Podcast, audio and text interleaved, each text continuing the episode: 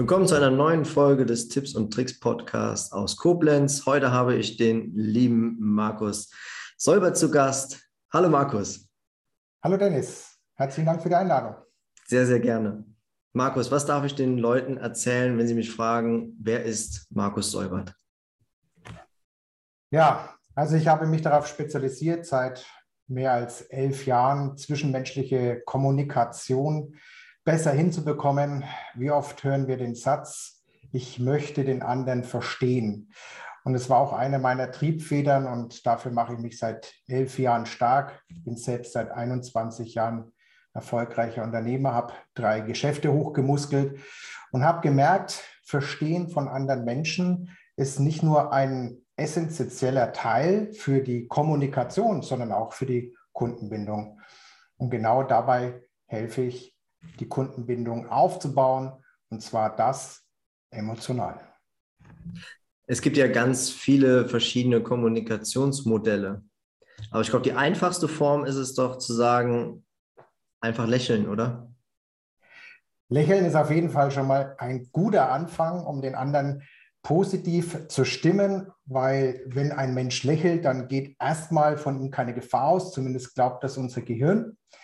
Und natürlich gibt es unterschiedliche Kommunikationsmodelle. Ich persönlich verwende das nach Eric Byrne, das ist die sogenannte Transaktionsanalyse, weil sie auch gekoppelt ist mit einer Verhaltenspsychologie und dadurch ist es möglich, schon im Vorfeld gewisse Abläufe zu erkennen und gerade für Führungskräfte oder auch für Inhaber ist es wichtig, frühzeitig reinzugehen, um vielleicht auch vor Schaden zu schützen. Mhm. Wie ist da so der, der, der erste Step oder ähm, wie würdest du die zwischenmenschliche Kommunikation, damit alles so reibungslos läuft oder wie du schon, wie du schon, schon sagtest, keine Gefahr davon ausgeht, direkt eine Ebene zu finden? Was, was glaubst du, wie, wie schafft man das? am schnellstmöglichen vielleicht? Ja, also das erste hast du ja schon genannt, das ist erstmal offen auf den Mensch zugehen und lächeln. Im Normalfall auch die Hand geben, weil wenn ich die Hand öffne, dann sieht mein Gegenüber, es geht keine Gefahr von mir aus. Es kommt noch so ein bisschen aus der Mittelalterzeit, wo wir ähm, vielleicht eine Waffe in der Hand hatten und wenn ich eben meine Hände öffne, dann sieht mein Gegenüber, dass ich keine Waffe in, Hand, in der Hand habe. Und der nächste ist dann die wertschätzende Kommunikation auf Augenhöhe. Beim ersten Ton muss klar sein, dass du weder über ihn stehst noch unter ihm stehst, sondern dass du wirklich sagst, hey, du bist okay und ich bin okay. Ähm, du hast auch gerade was, was Entscheidendes gesagt, auf jemanden zugehen. Das kommt auch erstmal davon, den ersten Schritt zu machen. Ja, keine Ausreden zu finden, direkt ins Tun zu kommen oder auch direkt den ersten Schritt zu machen? Ja, also meine Erfahrung war bisher immer sehr, sehr positiv. Wenn man auf Menschen aktiv zugeht, dann sind die meisten, die allermeisten, einen sehr wohlgesonnen. Und es erfordert am Anfang ein bisschen Mut, aber das kann man auch in Kommunikationsseminaren lernen, wie man mhm. Smalltalk betreibt, wie man den Icebreaker macht und, und, und. Am Anfang ist es vielleicht ein bisschen ungewohnt, wenn man sich in dem Metier noch nicht so gut auskennt, aber das lernt man relativ schnell. Kommunikation bedeutet ja nicht nur Mimik, äh, Gestik oder das, was wir sprechen, sondern es passiert ja auch mit Sicherheit ganz viel im, im Kopf oder meine Gedanken äh, im Vorfeld. Absolut. Also deine, deine Gedanken sind natürlich das absolut Wichtige, weil das, was du denkst, ist letztendlich auch das, was dein Körper ausstrahlt. Wir wissen ja alle, dass das, was aus dem Mund rauskommt, lediglich 20 Prozent ausmacht und die Körpersprache, die Mimik, die wir nonverbal aufnehmen, auch jetzt hier über so eine Videokonferenz, ist natürlich ganz klar, die liest unser Unterbewusstsein, unsere Augen ständig. Und wenn ich jetzt die ganze Zeit ein, äh, nach unten die Augenwinkeln habe und auch noch verschränkt vor dir sitzt, dann wirke ich halt alles andere als offen. Ähm, der Mensch ist ja ein, ein Herdentier. Ich hoffe, du stimmst mir da, dazu. Der ist, glaube ich, nicht dafür gemacht, ein Einzelgänger zu sein. Ähm, wie wichtig ist es da, ähm, gemeinsam irgendwas voranzubringen oder Projekte gemeinsam zu gestalten? es gibt da draußen manchmal eine andere Meinung. Es gibt so, ich nenne sie immer Rumbos, so habe ich sie auch in meinem Buch Umsatzbooster beschrieben, die versuchen, alles alleine zu machen und ihren Weg alleine zu gehen und sie brauchen niemanden. Ich bin der Meinung, wenn wir gemeinsam einen Weg gehen, dass er deutlich leichter ist. Also den anderen supporten, den anderen mitnehmen, weil wir sind ja auf dieser, auf dieser Welt nicht alleine. Und der eine kann das eine gut, wie jetzt in deinem Fall ja auch. Du kannst eben deine Sparte sehr, sehr gut, Dennis. Ich kann meine Sparte sehr gut, aber zusammen können wir uns gegenseitig supporten. Mhm. Ich finde, dass es eben gemeinsam deutlich leichter ist. Wenn du dir ein Bild in den Kopf holst, du bist in Berlin und hast gerade dein Bike dabei und du möchtest die Treppe runtergehen zur U-Bahn und jemand packt einfach mit an, dann geht es schneller und ist einfacher. Mhm. Wie wichtig ist es dabei auch, nicht einfach nur gemeinsam den Weg zu gehen, sondern sich gegenseitig auch den Mehrwert an einer, an einer Sache oder vielleicht auch in der Kommunikation zu kooperieren? Wie, wie wichtig ist da ein Mehrwert? Hm. Also das ist meine ganz persönliche Einstellung. Ich glaube, wenn wir anfangen, uns Gedanken zu machen, dass es sinnvoll ist für den anderen, dass er uns getroffen hat, dann sind wir in einer Geberstimmung, in einer Geberlaune. Und der andere hat auch nicht das Gefühl, er wird benutzt oder ausgenutzt.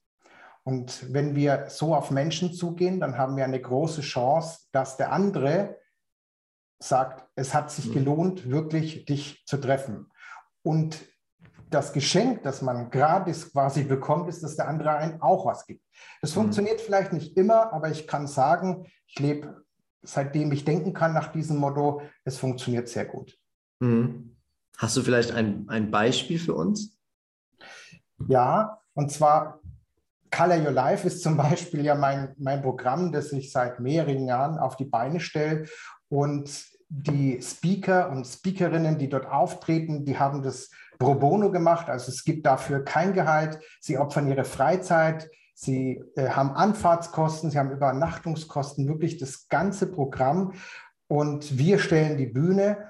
Und da sieht man eben, dass wenn Menschen inspiriert werden und wirklich an den Commitment-Gedanken glauben, dass sie dann auch bereit sind, etwas zu geben. Und wir geben die Bühne und sie geben den Input. Mhm. Also eines der größten und lebendsten Beispiele, was wir in den letzten Jahren auf die Beine gestellt haben dann kann man das ja eigentlich auch wie eine Währung sehen, wenn derjenige, der das, äh, der das äh, angeboten bekommt, einfach voll geistig da ist, oder? Absolut, absolut, absolut. Das ist was, was ich immer einfordere in Meetings, in Gesprächen, in Coachings, immer da, wo ich auf andere Menschen treffe, sei präsent, sei absolut körperlich und geistig anwesend. Ich gehe sogar so weit, dass ich Meetings abbreche oder zumindest darauf hinweise, wenn der andere abschweift. Also ein No-Go ist, aufs Handy zu gucken, E-Mails zu checken. Ein No-Go ist es, wirklich ähm, den Blick schweifen zu lassen in die, in die Ferne und hier oben die Birne nicht anzuhaben. Weil wir brauchen die Aufmerksamkeit, wir möchten die Aufmerksamkeit und wir sind auch etwas beleidigt, wenn wir sie nicht bekommen, weil es als unhöflich gilt. Mhm. Dann lieber, wenn das jetzt zum Beispiel ein Meeting mal ist, eine kleine Unterbrechung sagen, ich merke, die Aufmerksamkeit im Raum sinkt gerade. Wir machen eine Kaffeepause von zehn Minuten und danach sind die wieder frisch da. Das bringt mehr als stundenlange ja. Sitzungen, wo man nur gequält wird und am Ende des Tages kommt wenig dabei raus. Ich denke mal, das sind so einfache Kniffe, oder? Fenster auf, einmal frische Luft schnappen, Schluck, Schluck Wasser. Genau. Die Erfahrung habe ich schon im frühen Kindesalter gemacht und zwar in der ersten oder zweiten Klasse, ich weiß nicht mal ganz genau. Da hatten wir einen Austauschlehrer, der hat sein Akkordeon ausgepackt, hat dann zwei, drei Lieder gespielt und die Konzentration der Kinder war wieder voll da. Und das Ergebnis, wir haben alle deutlich bessere Noten bei ihm geschrieben. Wahnsinn. Ja, und das war schon die Erkenntnis einem, der zweiten Klasse. also wenn man so ein äh, frühes, einprägsames äh, Erlebnis hatte, ich glaube, das hat er auch irgendwo dann auf deiner Geschichte ein bisschen mit, mit aufgebaut, oder? Definitiv. Also natürlich konnte ich das damals als Kind nicht reflektieren und erst mhm. jetzt im Erwachsenenalter kann ich darauf zurückschauen und sagen, aha, das war also so ein Schlüsselereignis. Oder ich war jahrelang Messdiener in der, in der Kirche und ähm, habe dort natürlich die Kirchenbesucher gekannt, weil ich, weil ich ja aus einem kleinen Ort kam. Und ich habe mir dann die Frage gestellt, wenn ich rausgekommen bin, dann haben die oftmals über andere Menschen gesprochen und dann nicht immer gut, sage ich mal so. Und dann habe ich mir die mhm. Frage gestellt, wieso machen sie denn das?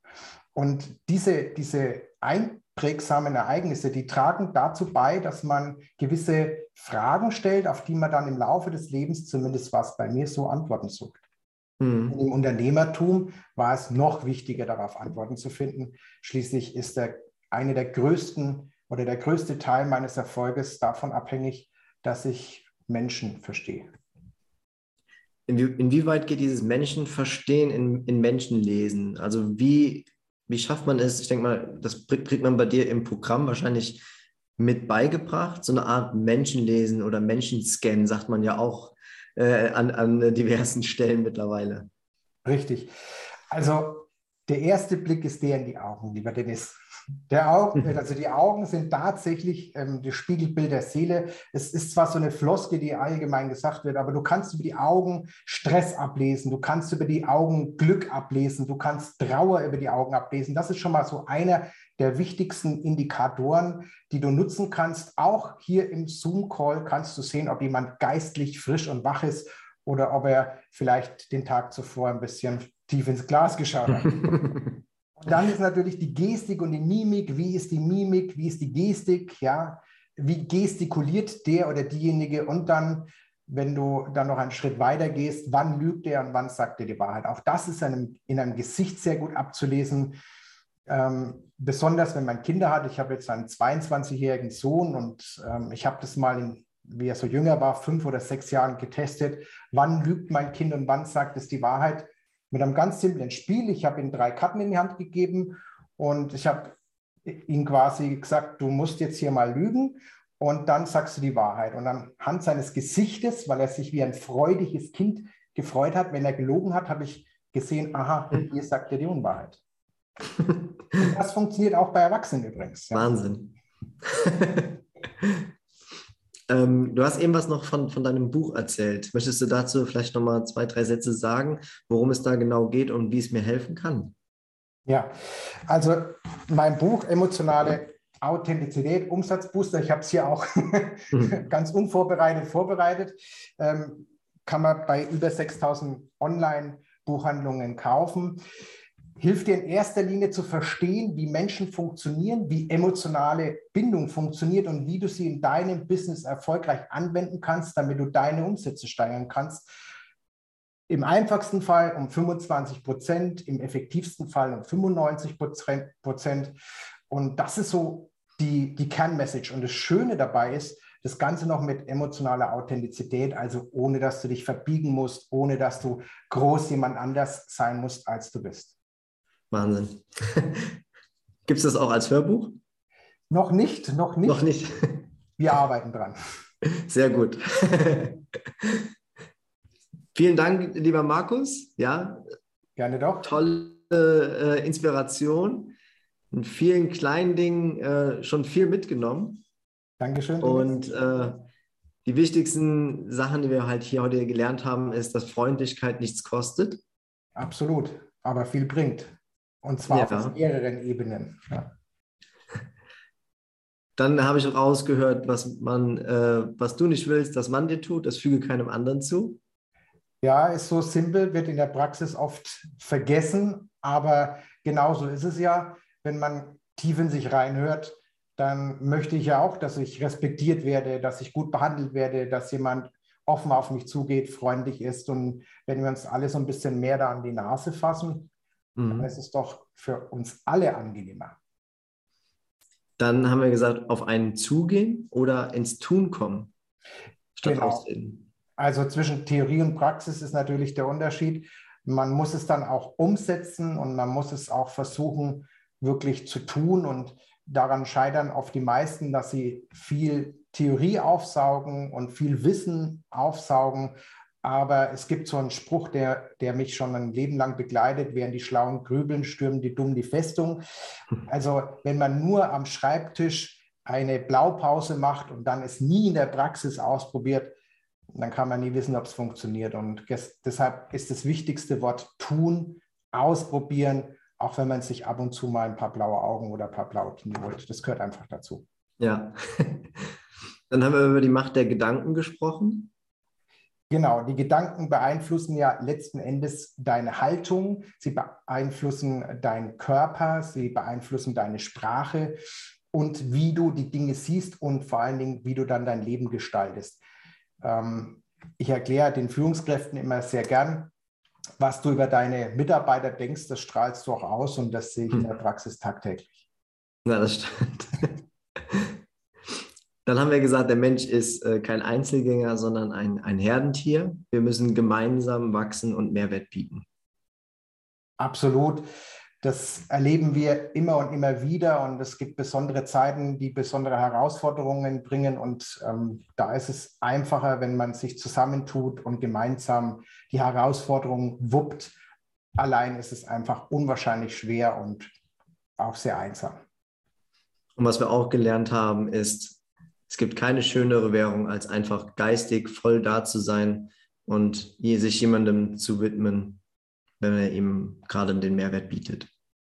Genau, es ist, es ist einfach sehr angenehm, mit Menschen zu arbeiten, die präsent sind, die geistlich sehr wach sind und die ein so die Form von Respekt entgegenbringen, dass sie sagen, ich bin jetzt nicht nur körperlich da, sondern auch geistig für dich. Damit sind wir auch schon am Ende. Markus, vielen, vielen Dank. Ich danke dir, lieber Dennis. Und äh, ich hoffe, wir hören demnächst noch mal ein bisschen mehr von dir. Ja, gerne doch. Und natürlich habt ihr die Möglichkeit, auf meinen Kanälen mich zu folgen. Einfach auf die Webseite markusdorter.com gehen. Da sind dann alle möglichen Informationen oder die ganz bekannten Social-Media-Plattformen Instagram, TikTok, YouTube. Genau, alles ist nochmal in der Beschreibung verlinkt. Vielen Dank. Ich danke dir, Dennis. Maximalen Erfolg noch. Dir Ciao. auch. Ciao.